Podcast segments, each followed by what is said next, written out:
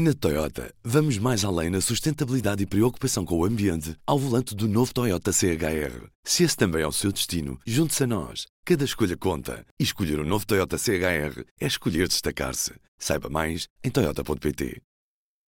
P24, edição da tarde de segunda-feira, 11 de dezembro. Apresentamos a nova gama de veículos híbridos plug-in. Uma tecnologia que veio para mudar o futuro. BMW iPerformance. O Ministro do Trabalho, Solidariedade e Segurança Social já pediu uma inspeção global urgente ao funcionamento da Associação Raríssimas. Em conferência de imprensa, Vieira da Silva garantiu que a inspeção será feita nos próximos dias. O ministro aproveitou ainda para esclarecer o cargo de vice-presidente da Assembleia Geral de Raríssimas entre 2013 e 2015.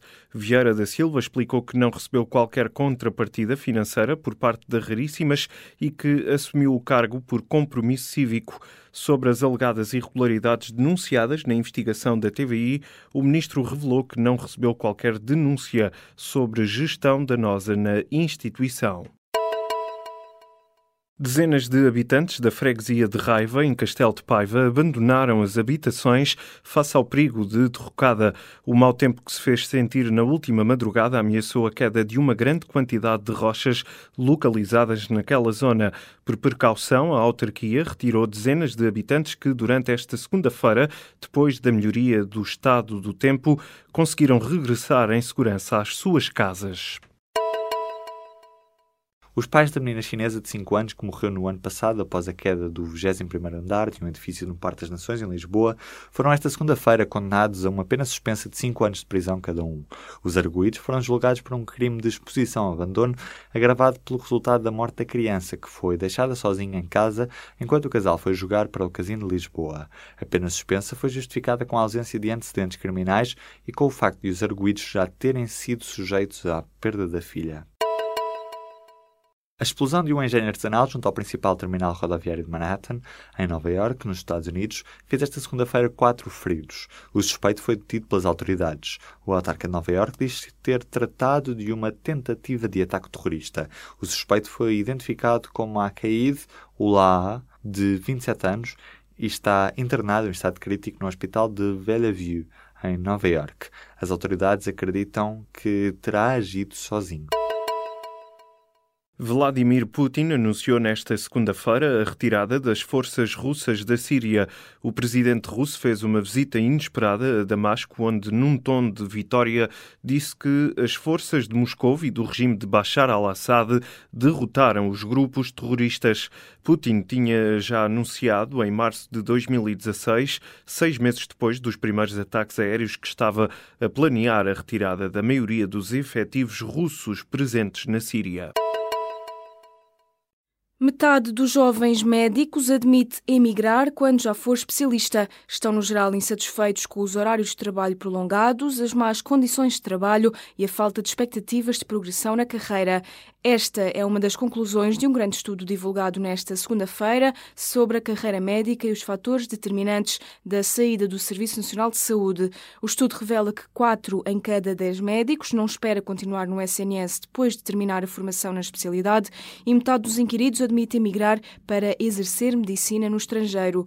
O estudo baseou-se no inquérito a três grupos distintos de profissionais inscritos na secção regional do Norte da Ordem dos Médicos, independentemente do grupo etário e da condição profissional concluiu-se que é transversal a insatisfação com o Serviço Nacional de Saúde. O estudo será agora alargado ao resto do país, às regiões Centro e Sul.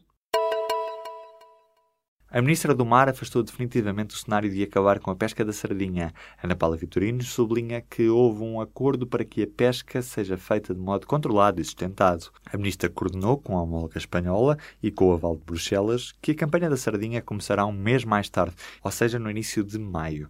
O plano traçado por Portugal e Espanha define ainda áreas de não pesca em zonas onde foram identificados juvenis. O ministro dos Negócios Estrangeiros lamentou que os Estados Unidos tenham tomado a decisão de mudar a embaixada de Israel para Jerusalém sem haver qualquer negociação em curso. Augusto Santos Silva disse nesta segunda-feira que o governo português vai transferir a representação diplomática em Israel de Tel Aviv para Jerusalém, no exato dia em que mudar também para aquela cidade a representação na Palestina. Em Bruxelas, o primeiro-ministro israelita Benjamin Netanyahu desafiou os Estados-membros a seguirem o exemplo dos Estados Unidos e transferirem as embaixadas para Jerusalém.